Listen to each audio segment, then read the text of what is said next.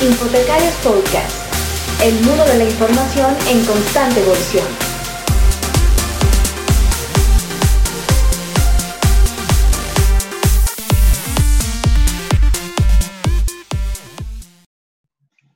Hola, ¿qué tal amigos? Muy buenos días, buenas tardes, buenas noches, dependiendo de dónde nos escuchen, como es costumbre. Bienvenidos a esta nueva edición de Infotecarios Podcast. En esta ocasión, como mencionaba por ahí Santiago eh, tras bambalinas, los locos de, Infotecarios Podcast, aquí nos acompaña Santiago Villegas. Hola, ¿qué tal Santiago? ¿Dónde te encuentras el día de hoy? ¿Cómo estamos? Estoy en Cali. La próxima semana estaré en Medellín en Fiesta del Libro. Genial, buenísimo, ya nos contarás más adelante. Y también nos acompaña por ahí mi buen amigo eh, Antonio Espinosa desde Mexicali. Hola Antonio, ¿cómo estás? Hola, ¿qué tal? Saúl, Santiago, Leonardo. Mucho gusto, Saúl. Pues aquí, esperando este ansiado podcast semanal. Buenísimo. Y bueno, ahora que das la bienvenida a Leonardo, pues valga, valga la, redundancia. Amigos, el día de hoy nos acompaña el nuevo flamante e inspirador presidente de la Colby, Leonardo Ramírez. ¿Qué tal, Leonardo? ¿Cómo te encuentras? Bien, bien, muchas gracias. Qué, qué inesperada presentación. Hombre, es un gusto. Muy bien, desde Bogotá desde la fría Bogotá. Pues bienvenido a Hipotecarios Podcast. Ah, pues mira que conoces Bogotá. O sea, que le dijiste fría, pero yo puedo decir que ni Leonardo ni la gente nueva de Ascolby son nada fríos, ¿cierto, Leo? para nada, para nada. Contanos de vos, un poquito de, de qué haces y cómo llegaste a eso de ser presidente, no sé, como con 15 años tendrás o 16 tal vez. Más o menos, 18, los acabo de cumplir, ya, ya puedo manejar. bueno, yo soy sí, Leonardo Ramírez, soy bibliotecólogo de aquí de, la Javeriana de Bogotá. Eh, también hice una maestría en archivística histórica y memoria y he empezado a contribuir en, varios proyectos colaborativos, inicialmente con, David, que creamos el blog eh, nomono.co, que el año pasado cumplió 10 años de, de tener publicaciones ininterrumpidas sobre, sobre las bibliotecas y la ciencia de la información, eh, pues desde acá, desde Bogotá, desde Colombia.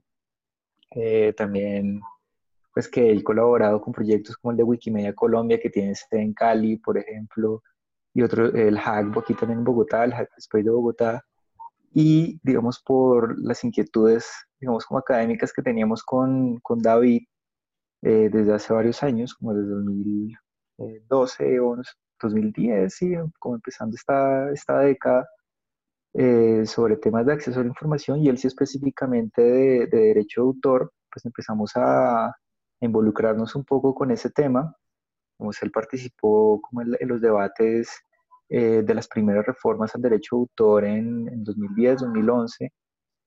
Eh, eso tuvo como un aplazamiento largo, pues hasta el año pasado, en el que él pues estaba becado por IFLA, estaba, ahora en Europa, y, yo le propuse a, a Joana Jaramillo, que, con quien habíamos hecho una investigación conjunta sobre el estado del derecho de autor en, en Colombia para un estudio regional de IFLA, eh, pues que me acompañara al Senado.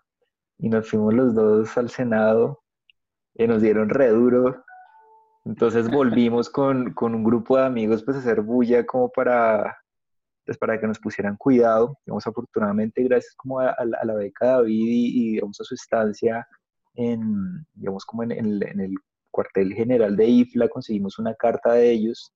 También pues, tramitamos una carta con Ascolvi en ese momento y, nos fuimos con esos dos papelitos a, a decir que, que, veníamos de parte de Ascolvi de IFLA, pues un poco irresponsablemente, aunque era asociado en ese momento, así que la asociación somos todos, así que me dio esas libertades y, nos, abrimos paso un poquito como entre, eh, todas las personas que hacían lobby, las entidades de gestión colectiva y, pues los senadores que poco le importaba o que estaban también como un poco, digamos, no tenían un conocimiento tan amplio sobre, digamos, las afectaciones que podría tener una regulación como tan ligera, sobre todo en sectores como el nuestro. Entonces así se creó ese colectivo que ahora es parte de un grupo activo de Ascolby, que es el grupo de, acción política que se llama Bibliotecarios al Senado, que seguramente han, escuchado algo de ellos. se ha hecho, hasta se ha hecho referencia en los dos últimos congresos de IFLA de este grupo, es, ha sido bastante impactante. Y parte del grupo que inicialmente, digamos, fuimos al Senado, mm, eh, se coincidimos como con el cambio de, gobierno, de, pues de, junta directiva de, la Asociación Colombiana y pues postulamos una propuesta y nos eligieron. Entonces así, así llegué con ocho personas, con siete personas más a, la junta directiva de, de Ascolvi hace un año y pues hemos trabajado ahí lo que hemos podido, ha sido pues bastante pues una tarea bastante dura realmente. Total. Pero ahí vamos. Leo, yo no sabía esa historia, yo no sabía además cómo estaba conectado Bibliotecarios al Senado con, con el cambio de la Junta de Ascolvi. Y para quienes no hayan escuchado hablar de David y no sepan quién es David, pues David coincide en apellido con Leonardo por alguna razón. Ambos son Ramírez, no vamos a decir que tengan parentesco hermanos por casualidad. Y David es arroba hiperterminal. Eh, Ajá pues ha sido en efecto muy protagonista, digamos, de la comunicación de, del mundo, eh, sobre todo de, las bibliotecas, pero en particular desde IFLA, porque entiendo que David fue parte de la última cohorte de nuevos líderes de IFLA y que eso influyó en esa formación de bibliotecarios al Senado, ¿verdad? Eh, sí, pues eso fue, pues más o menos, fue como un, un asunto que ocurrió o sea, abrieron como esas, eh, como ese programa eh, y justo estábamos acá, vimos como la convocatoria de la segunda corte para, para, el programa de líderes, a mí no me llamó mucho la atención, a él sí, entonces ahí fue como una, una coincidencia también como, como, como de momento, ¿no? Porque él, él fue, eh, como que estuvo, estuvo viendo como el panorama regional también de lo que ocurría con las asociaciones nacionales y sí le generó como una cierta inquietud sobre, sobre, qué son y para qué están, ¿no? Claro, y, y ese tema, o sea, es muy difícil, no sé, no sé, Antonio nos hablaba de la Asociación de Bibliotecarios hace un rato eh, de, de, tu estado, pero ¿qué tan difícil es en, en México eh, la Asociación de Bibliotecarios, Antonio, porque en Colombia yo siento que es muy difícil convencer a un nuevo bibliotecario que se asocie a, este tipo de colectivos.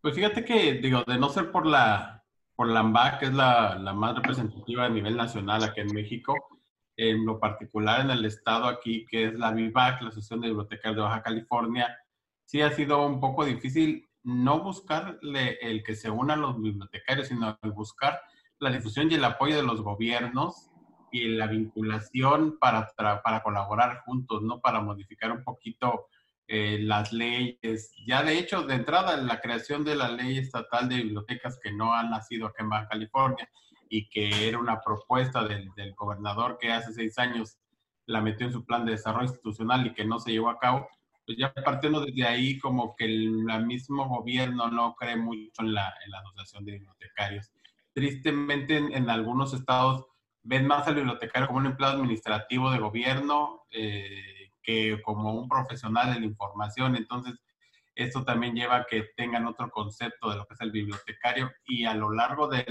la vida que lleva la VIVAC de más de 30 años, se ha esforzado en dignificar el trabajo del gremio, pero sí nos hace falta apoyo eh, a nivel, yo creo que nacional, el que cada una de las asociaciones de bibliotecarios de los estados tengan un, refuerzo por parte tanto de las autoridades como de los compañeros del gremio e incluso de, los mismos eh, gobernantes nacionales y locales. No sé si coincida con este punto de vista, pero...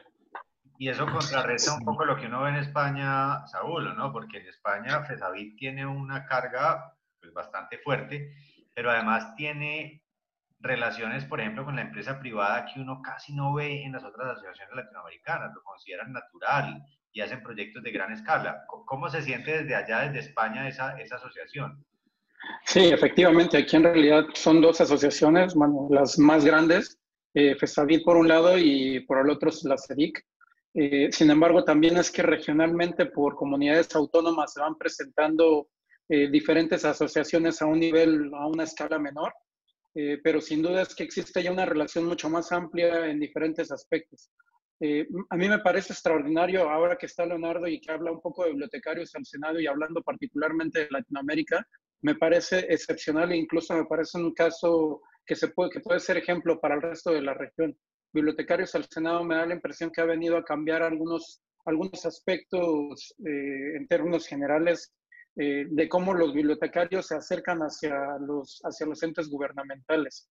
Y eso incluso creo que va un poco de la mano de lo que hemos visto ahora en IFLA e incluso la nueva estrategia que se plantea con sus, con sus cuatro áreas y sus 16 iniciativas que plantean la estrategia hacia el futuro, me parece, ¿no? Que es un poco fortalecer la voz global de las bibliotecas, el inspirar y mejorar la práctica profesional conectar, conectar y potenciar nuestro campo eh, profesional y optimizar obviamente las organizaciones. Eso creo que es parte de lo que veremos más adelante en las diferentes organizaciones. Eh, Leonardo, no sé tú cómo lo ves, eh, qué tendencias ves desde tu posición y hacia dónde irá la, la Scolby en el futuro o, o, en la actividad que llevas en este momento.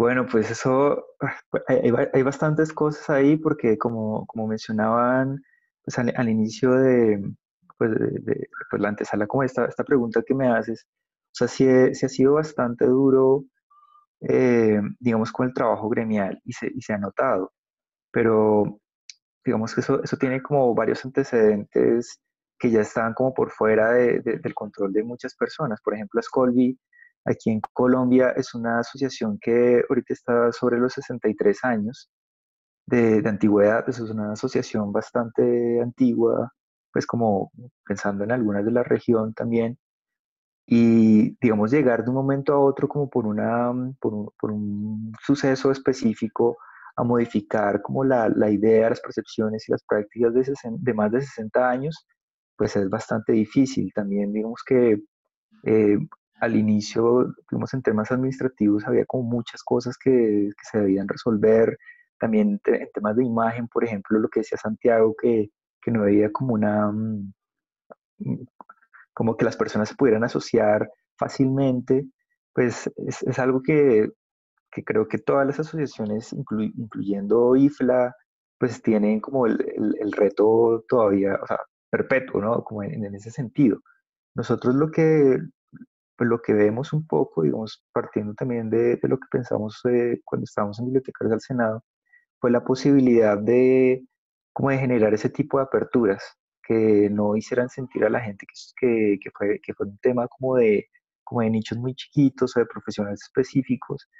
Y, digamos, ese, ese Bibliotecarios del Senado nos ha jalado mucho a buscar como incluir a más personas, digamos, en las asambleas, en la última asamblea que tuvimos, como que, tenemos que hacer por reglamento, le abrimos la apertura a los estudiantes para que se pudieran afiliar sin costo, ¿sí? mientras estuvieran como bajo esa figura. Y eso también con el fin de, de, buscar que ellos se enteren un poco de, o sea, que puedan participar de los eventos que hacemos, que puedan tener algunos beneficios, digamos, frente a costos en cursos, digamos, ahora estamos eh, pensando en, en, captar un poco a, a, todos los amigos que vienen de, de afuera de, del país como bibliotecólogos y tratar de hacer cursos o charlas con ellos y eso es, eso, es un escenario pues yo creo que bastante rico para estudiantes eh, que puedan tener como unas, unas, perspectivas diferentes a lo que ocurre acá localmente, ¿no?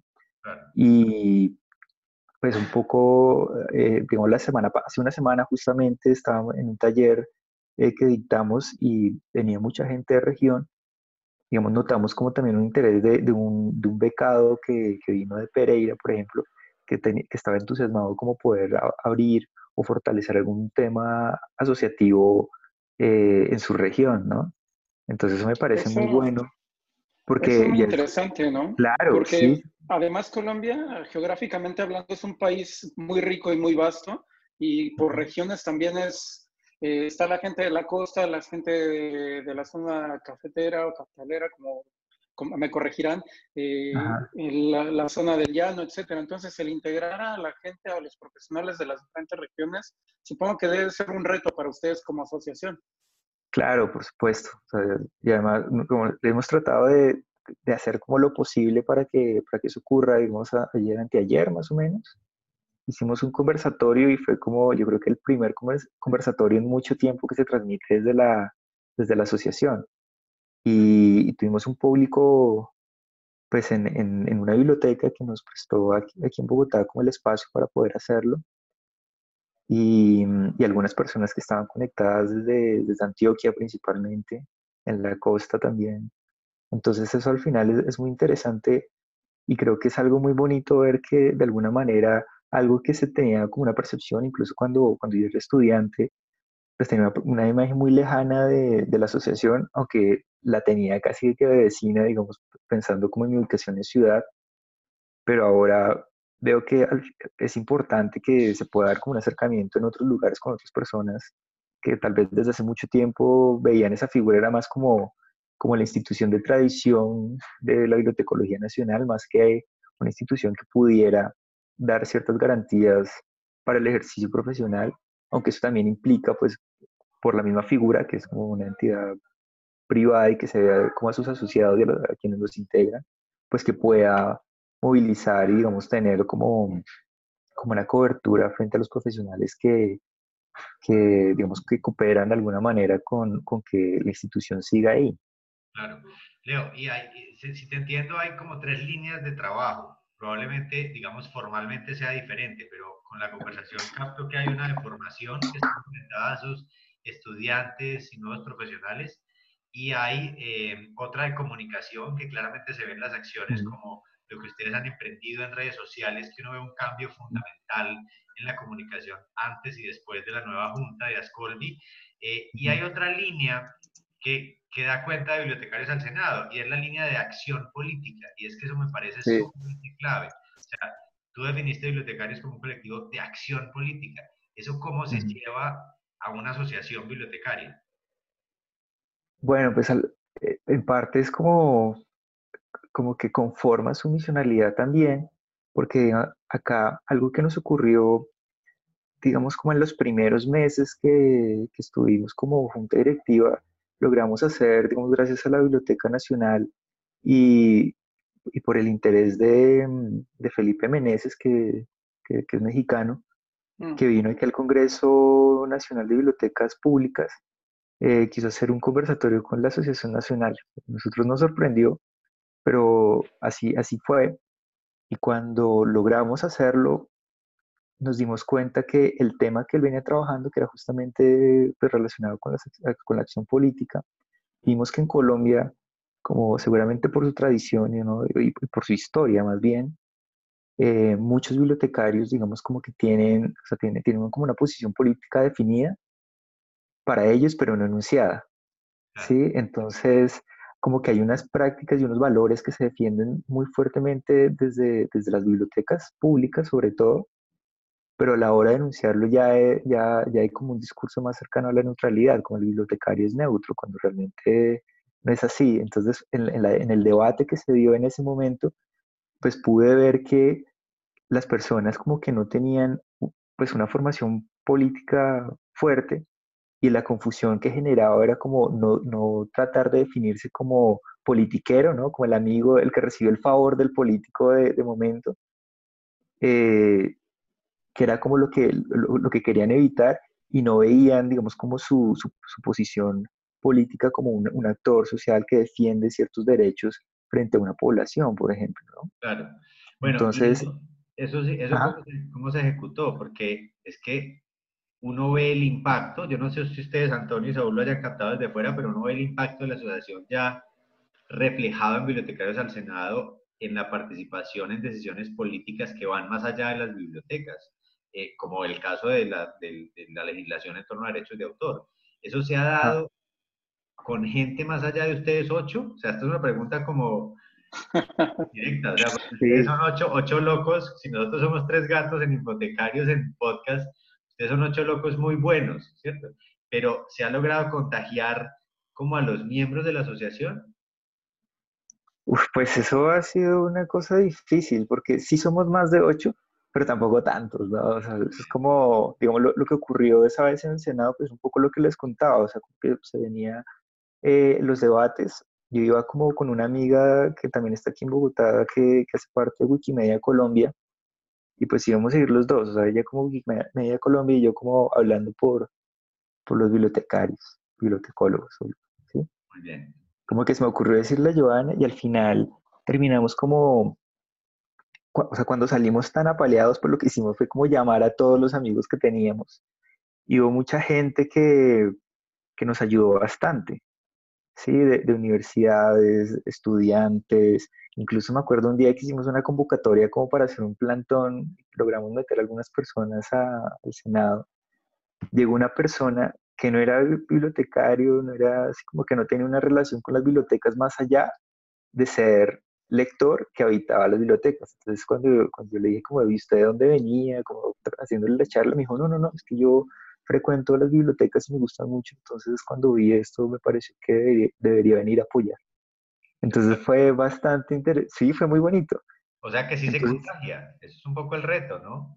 Sí, eso es, eso es el reto, toma mucho tiempo, o sea, nosotros hemos tenido incluso bastantes como discusiones, incluso como por decirlo internas de alguna manera, sí, digamos, a veces, digamos, no, no podemos movernos al ritmo que, que se esperaría para ciertas cosas, pero también son escenarios que, que, se dan en, en, situaciones como estas, ¿no? Digamos, de tener un, grupo como, como, independiente que surgió de momento a, tener una figura institucional con una representatividad, digamos, con unas tradiciones, digamos, y, unos flujos de, trabajo que o estaban por construir o que eran o que limitaban bastante, digamos, pensándolo con la figura jurídica de una, de una asociación pues ha sido bastante complicado empezar como a reformular, hablar con la gente y tener como un escenario de, de, diálogo constante para mostrar que a veces no es que uno no, no quiera hacer las cosas o, o que uno se, sí, como que llegó un cargo de estos y ya se lo olvidó y, no quiere hacer nada más, sino que a veces hay unas limitaciones de otro tipo que uno tiene que ver cómo, cómo jugárselas, ¿no? Además que esto también es un trabajo voluntario, por ejemplo, en nuestro caso. Claro. Bueno, y además ustedes hacen mil cosas. Yo tengo que decir que uno no sabe cómo a los hermanos Ramírez les alcanza para hacer tanto, porque... Yo tampoco sé. Es impresionante. Pero ya que vamos terminando, porque ya se nos está acabando el tiempo, hay dos cosas que queríamos preguntar. No sé si, si Saúl y Antonio también eh, estén de acuerdo, tengan más preguntas. ¿Cómo vieron? Cómo sí, viste? Sí, dale, dale. Quería comentar que me puse a, investigar, a documentarme acerca de las actividades que tiene Ascolbi y pues no solamente cubre las necesidades del, como asociación, veo que eh, generan un Congreso Nacional de Bibliotecología, que tienen un Premio Nacional de Bibliotecología Rubén Pérez Ortiz, que aparte tienen becas, que eso es interesantísimo porque eh, se da la oportunidad de, de, de, brindar becas a los estudiantes de bibliotecología la verdad es que es todavía más loable, más destacable todas esas actividades que tienen como asociación. Sí, de hecho, eh, hace poco pues caí en cuenta de algo, digamos, desde, desde hace unos meses tenemos a dos personas contratadas, por ejemplo, una asistente administrativa y un diseñador, y, fue, fue bien interesante ver que tenemos con el tiempo libre que tenemos ocho personas, tenemos a dos, a dos personas más estamos trabajando como en función de, del gremio y eso es algo pues bien, bien bonito y que va a costar un montón sostenerlo, pero esperaríamos que las personas no se puedan enterar un poco de lo que ocurre, digamos, se puedan, pues puedan tener algún margen como de, de interés y puedan ver que, así como decía Santiago ahorita, digamos, donde hay una afectación directa frente a una ley, necesitamos tener alguien o algo como una institución que nos respalde cuando eso llegue a ocurrir, ¿no? Digamos, para que se hagan una idea ustedes que están fuera, hasta el año pasado el préstamo público en cualquier tipología bibliotecaria que no fuera del Estado fue legal, el préstamo, un servicio básico de las bibliotecas. Y si no hubiera sido como por, por ese interés y, esa, y ese apoyo que tuvimos de varias, varias instituciones y varios amigos, colegas también, eso no hubiera sido posible. Y eso mismo se debería replicar como en todos los escenarios de interés de, los profesionales de esta área o de las personas interesadas como en el, sector de las bibliotecas o en la difusión del libro y la cultura, que, que, vale la pena, digamos, como fomentar y, y, mantener, ¿no? Absolutamente. Y entonces, las preguntas que teníamos, y las teníamos en el, en el, en el back office ahora, nos estábamos preguntando, Bueno, ¿cómo viste IFLA? Porque IFLA acaba de tener un cambio de gobierno. Yo creo que tenemos muy buena representación latinoamericana, no solamente en el Governing Board, que es, que es el, ente superior, sino IFLA-LAC, que es el la sección de Latinoamérica y Caribe, también cambió por completo. Y ahí tenemos a, varios colombianos. Eh, ¿Cómo ves esa, esa, perspectiva en estos cambios? ¿Qué va a traer para las naciones latinoamericanas? ¿Cuáles son los retos? Uy, eso, eso es bastante interesante porque, digamos, David, en este caso, dentro de la, en la junta directiva, nosotros tenemos a, una persona que hace parte de, de IFLALAC, la secretaria que es Alejandra Vélez, que seguramente eh, la conocen. Eh, ella pues no, no, pudo asistir al congreso, David sí, sí fue y él fue con una carta en representación de, de la asociación. Y pues él ha estado como comentando un poco lo que ha ocurrido día a día, o lo que ocurrió, ocurrió más bien día a día en el, Congreso. Y eso que mencionas es bastante interesante porque sí, hay mucha participación de, de esta región en, en, en, digamos, en las secciones y en las directrices de IFLA. Y esperaríamos que, que puedan ocurrir muchas cosas buenas, aunque la presidencia en, de, este momento está literalmente al otro lado del mundo, ¿no? Entonces, ahí va a jugar. Ajá. Ahí toca ver cómo jugar un poco con eso, porque la presidente, presidente que salió, pues tenía un, un enfoque muy fuerte en esta región y pues ahora eso ya no va a estar tan presente. Vamos a ver qué, qué podría ocurrir durante estos años. Bueno, pero, pero aquí estamos para, para de alguna manera comprometernos a, a ayudar. Eh, si ustedes no han entrado, amigos, al blog nomono.co, que no sé de dónde salió ese nombre, después nos contarás, pero siempre me parece muy interesante, nomono.co. Eh, recién David hizo un cubrimiento de cada uno de los días y en una de esas, pues yo le hacía un comentario respecto a cómo los bibliotecarios independientes o emprendedores, como es mi caso, que tengo una pequeña empresa consultora para transformación de bibliotecas alrededor del mundo, pues nos sentimos un poco desarraigados en las asociaciones y en, y en, las federaciones, porque las becas no están dirigidas para nosotros, las pasantías no están dirigidas, tenemos que financiarnos nuestros propios viajes, pero creo que es el momento de pensar en eso. Y, y tuvimos una conversación interesante ahí en el blog y en los comentarios para que podamos acompañarlos, digamos, más de cerca y desde donde estemos. Porque lo que sí hemos visto, no sé si ustedes lo han visto en, en sus eh, respectivas asociaciones, Antonio y Saúl, es que Leonardo y la nueva Junta de Ascolvi ha empezado a, usar los medios digitales, como lo hizo IFLA en esta, en esta Congreso Global, para que quienes no asistamos, pues podamos igual compartir. Creo que es la oportunidad que nos queda y el reto. ¿Cuáles son entonces las redes a donde encuentran a Scolby hoy? Bueno, ahora hay, pues hay, un canal en, Twitter, ¿no? Que está como Ascolby. Eh, Facebook también tiene una página pues, de la asociación. Y creo que hay alguna, eh, creo que Instagram también está, pero no, mentira, Flickr es la que está. Pero, pero, principalmente está en Facebook y Twitter. Pues también está la página web que es ascolby.org, donde también se publica eh, pues bastante información y también hay un, un acceso para la suscripción, un boletín que se envía eh, como dos veces por mes más o menos. Maravilloso. Pero sí, se mueve seguido, ¿no? Y ahí se difunde pues todo lo que está ocurriendo. Tienen un canal de YouTube también.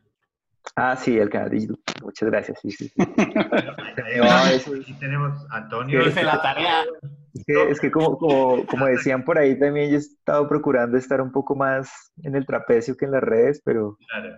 ahí vamos viendo. Muy bien esa frase, interesante.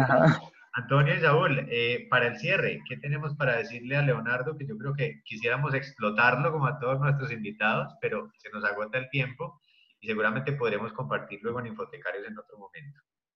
Claro que sí, no, felicitaciones a Leonardo y bueno, ya la, última y nos vamos, como decíamos por aquí en México. Eh, ¿Cuál es tu, tu, visión de futuro para Scolby?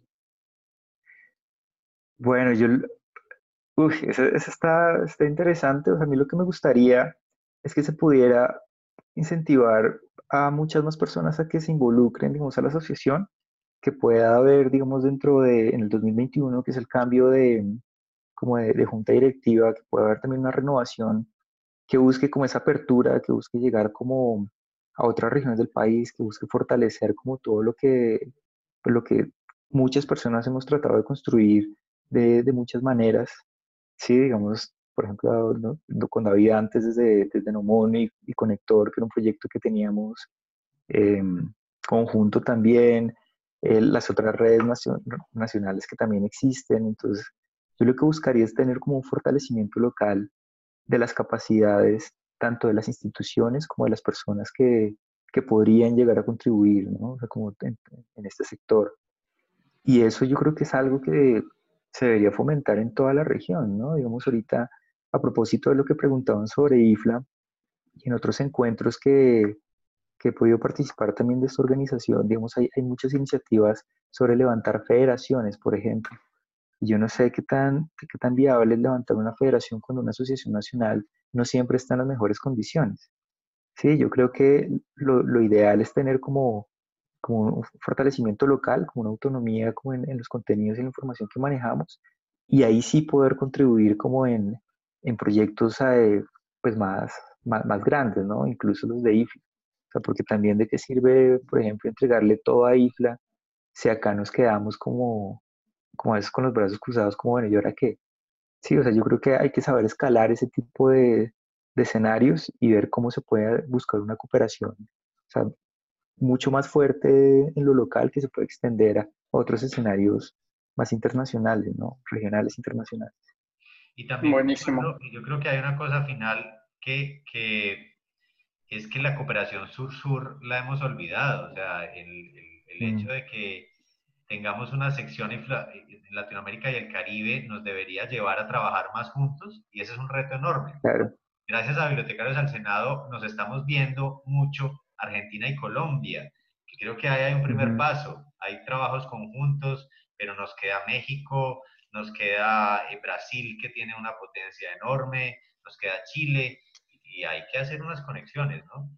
Claro, sí, Jonathan Hernández, por ejemplo, que, que ahora está en la de, de IFLA, pues con él también hablé recién, recién tuvimos el cambio aquí cuando quedamos electos y, y, y, hay unas buenas relaciones con él, con, con Alicia Sellés, ¿no? También de, de como que me dio unas recomendaciones cuando la, la, conocí. Yo creo que la idea es buscar hablarnos y, hacer cosas en, conjunto, ¿no? Con Gabriel Díaz de Chile también. Qué bueno. Entonces yo creo que poco a poco es buscar como los espacios y, los proyectos que se puedan hacer, digamos, entre países. y, mover, y mover profesionales también entre uno y otro, ¿no? Que a veces uno no es profeta en su tierra, pero Puede tener amigos en otro lugar que le abran pista, como dicen. Yo tengo ganas de hacer algo y, lo voy a lanzar hacia el aire a ver si alguien se anima y es que tengo ganas de hacer la versión bibliotecaria de los Fuck Up Nights. No sé si han oído hablar de los Fuck Up Nights, que es una iniciativa de emprendedores en la que la gente se reúne a hablar de los fracasos, solamente de los mm. fracasos. Por eso se llama Fuck Up Nights, ¿no? Y es eh, que en, los, en las bibliotecas muchas veces contamos los éxitos y en Medellín sí somos buenos contando los éxitos, pero no contamos los fracasos y todo lo que nos costó llegar a eso.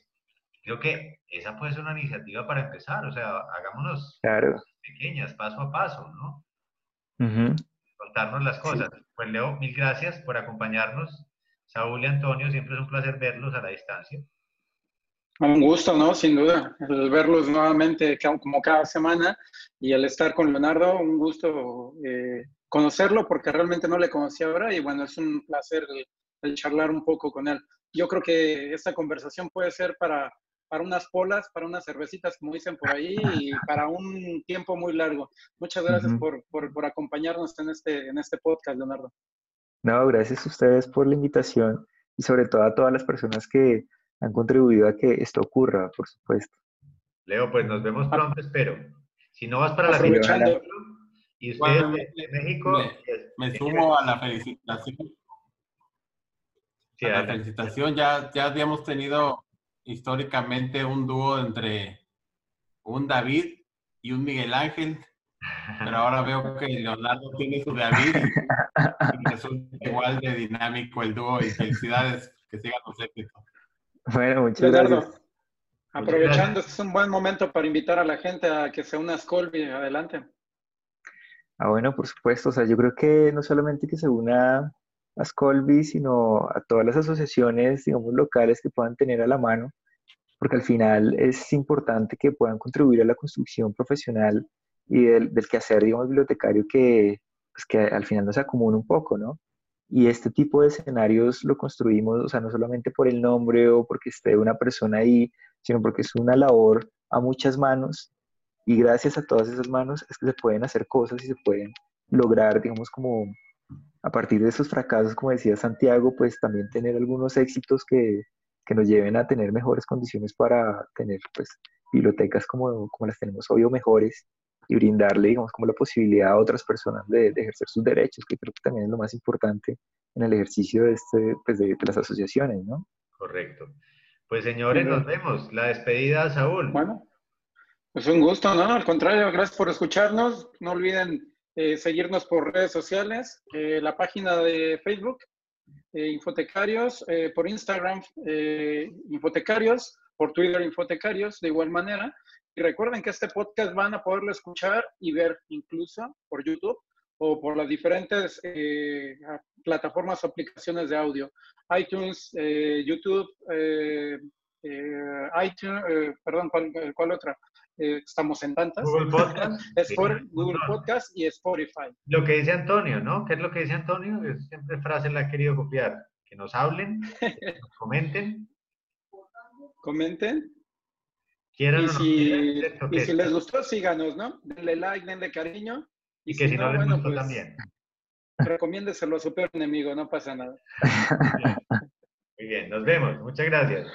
Bueno, colegas que no sepan de, sus asociaciones, que se, que se unan en cualquiera de los lugares que nos escuchen, que busquen sus asociaciones y que apoyen a las asociaciones de bibliotecarios. Eso es muy importante también. Así es. Por supuesto. Nos vemos en ocho días o nos escuchamos. Cuídense mucho. Hasta la siguiente.